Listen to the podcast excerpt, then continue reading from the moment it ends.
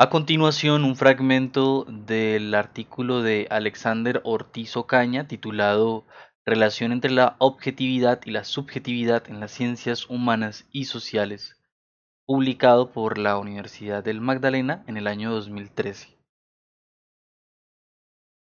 Leeré y comentaré dos acápites de este artículo. El primero se llama La objetividad en las ciencias humanas y sociales y el segundo eh, la subjetividad en las ciencias humanas y sociales.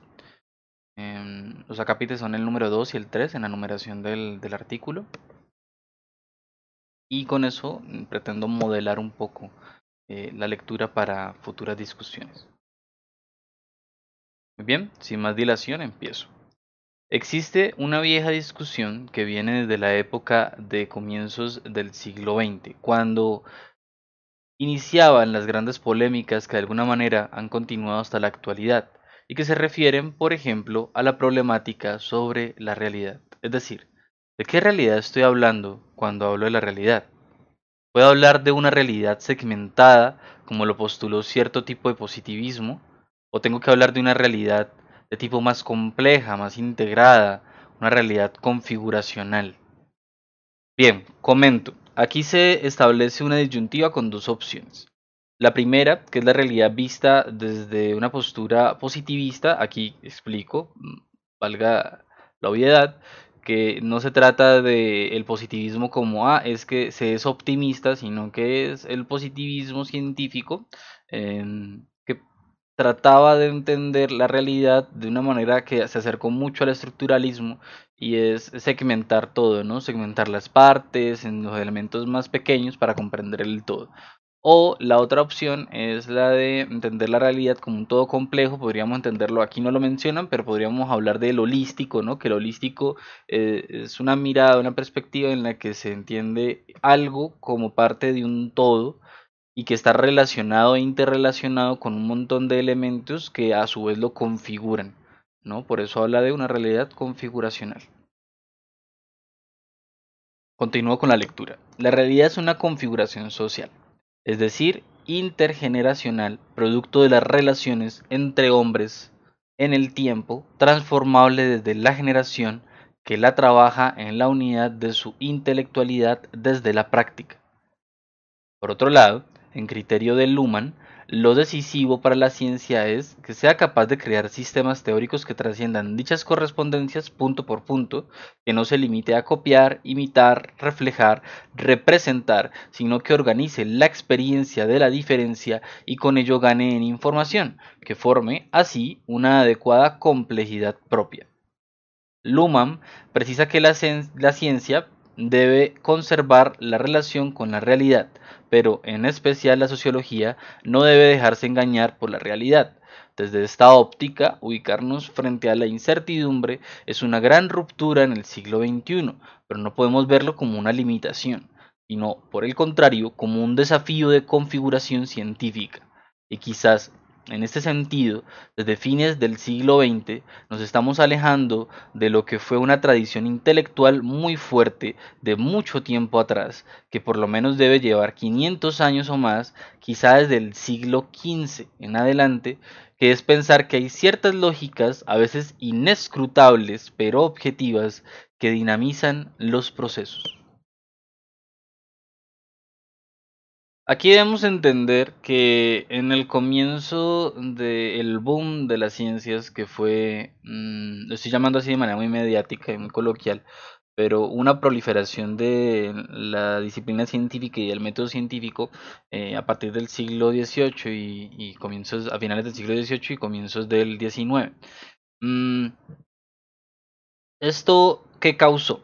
Causó que algunas disciplinas de los estudios humanistas y sociales que eh, venían gestándose desde siglos atrás a través de una propia filosofía, de una propia disciplina, pues se sintieran interesadas e inclinadas por traer de las ciencias exactas eh, lo que ellos estaban cultivando en el método científico. Y en algunos casos fue un error, un error gigante. Pongo, pongo de ejemplo una de las ciencias más infames que, que han existido pseudociencias, claro, quiero decir, una pseudociencia que se han creado y fue la de la frenología, que desde una perspectiva de las ciencias humanas y sociales, es decir, pensándose en el estudio de las humanidades, del ser humano en sociedad y no sé qué, pues pensó, pensó interesante eh, articular eso con el método científico y creó una monstruosidad que fue la de, con unas, con unas teorías y eh, pseudoteorías también, se decía que mm, se, le se podía saber si una persona era propensa a, cometer delitos o no, dependiendo de las medidas de su cráneo. Y, eso fue, terrible. También otras disciplinas, otras pseudociencias, eh, esto también lo recoge, esto lo recoge mejor Foucault en su libro Vigilar y Castigar, pero lo explico aquí. Mm, también otras, otras pseudociencias incluso llegaron a decir que, que, se podía reconocer si una persona era delincuente o no según las configuraciones de su test, es decir, eh, si tenía frente ancha, con una mirada, con unos ojos pequeños, pues entonces una persona que podía llegar a cometer delitos. Eh, o que era una delincuente y que a partir de eso se podían llegar a, a, castigar a esas personas eh, antes de que cometieran los delitos y así evitar pues que, eh, hubiera una criminalidad, ¿no? Eh, y ya se sabía que iban a cometer delitos, pues de, esa manera, y eh, de verdad que es, fue, fue un boom en ese momento y, y, todo el mundo pensó que se podía, se podía hacer así, pues entonces sí, antes de atrapar a los criminales antes de que cometieran los crímenes, ¿no? Que es, es, muy distópico esa, esa perspectiva y ese tipo de, de objetivos. Y es necesario entender ese contexto en las que, de las que estamos hablando aquí porque eh, han repercutido en, en un montón de, de, años en los que las ciencias humanas y sociales estuvieron entendiendo, comprendiendo la naturaleza de la subjetividad y la objetividad en sus disciplinas. Bien, continúo. Un gran error de las ciencias sociales y humanas ha sido querer descubrir las leyes de la sociedad, así como se descubrían las leyes de la naturaleza lo cual les dio a los científicos sociales una cierta confianza y optimismo que los hundieron en un profundo sueño epistémico y cayeron en un letargo científico, en el sentido de que no se ha avanzado mucho en la configuración de una epistemología y unas metodologías propias, sino que aún se continúan aplicando métodos experimentales y técnicas cuantitativas propias de las ciencias físicas y naturales que ignoran la ontología de los procesos sociales y humanos, cuya esencia y naturaleza es compleja, dinámica, sistémica, holística y configuracional. Quiero hacer una pausa aquí, pese a que no hay ningún punto, porque aquí se eh, ha explicado o se ha retomado algunas cosas de que, yo, que yo ya he anticipado. Y es, por ejemplo, que mm, eh, las ciencias humanas y sociales han tenido un gran bache. Eh, hagan de cuenta ustedes como, como el gran bache que hubo entre entre, bueno, la época de Cristo y hasta el siglo, más o menos siglo XVI, XVII, que, fue todos esos 17 siglos, 15 siglos, no, no es muy exacto mi recapitulación, pero más o menos ustedes entiendan esa época oscura en la que la iglesia controló todo y en las que no se permitía hacer ciencia. Creo que fueron en realidad unos 10 siglos.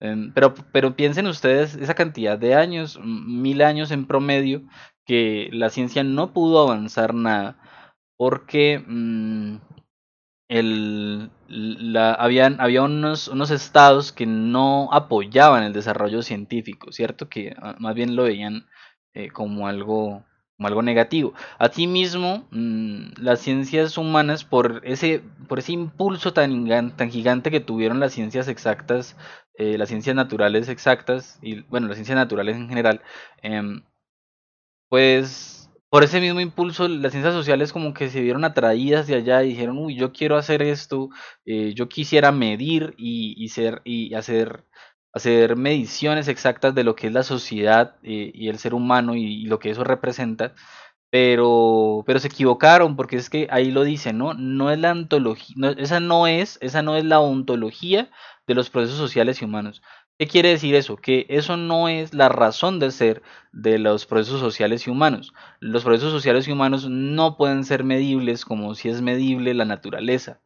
Em, por, por, la misma, por la misma naturaleza del ser humano. El ser humano es errático un poco y, no podemos eh, decir, es que este tiene, como lo decía en la frenología, es que este tiene eh, la frente ancha, entonces seguramente eh, va a matar a su esposa. Es que eso no, eso no pasa.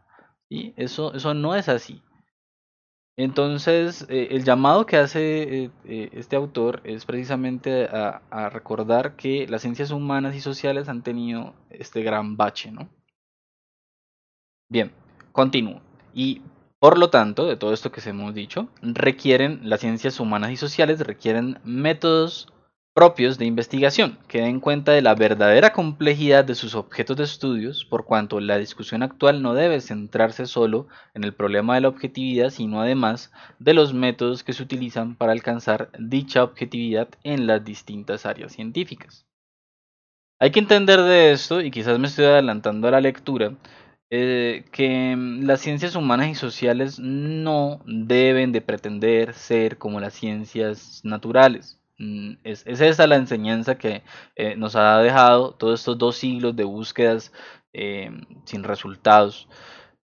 No podemos, no podemos hacer eso. Tenemos que crear unos propios métodos que eh, reflejen la naturaleza de nuestros objetos de estudios, que son, son las sociedades y los, y los seres humanos. Y no, y eso a eso no vamos a llegar si replicamos lo mismos que utilizamos para medir la caída libre de, de un objeto. Eso no va a pasar. ¿Vale? Bien, la enseñanza del siglo XX, continúo leyendo, que no descarta naturalmente toda la herencia de los cinco siglos anteriores, es mostrarnos que hay espacios de la realidad muy importantes, muy significativos, en los que estas leyes no cuentan, y donde lo que cuenta es la capacidad de configuración conceptual del, sujeto, perdón, su capacidad de configurar teorías, de hacer ciencia, entonces, esto lleva a una primera gran conclusión, que es la importancia de replantearnos los problemas ontoepistemológicos a la luz del rescate del sujeto configurador de realidades. Lo que les decía.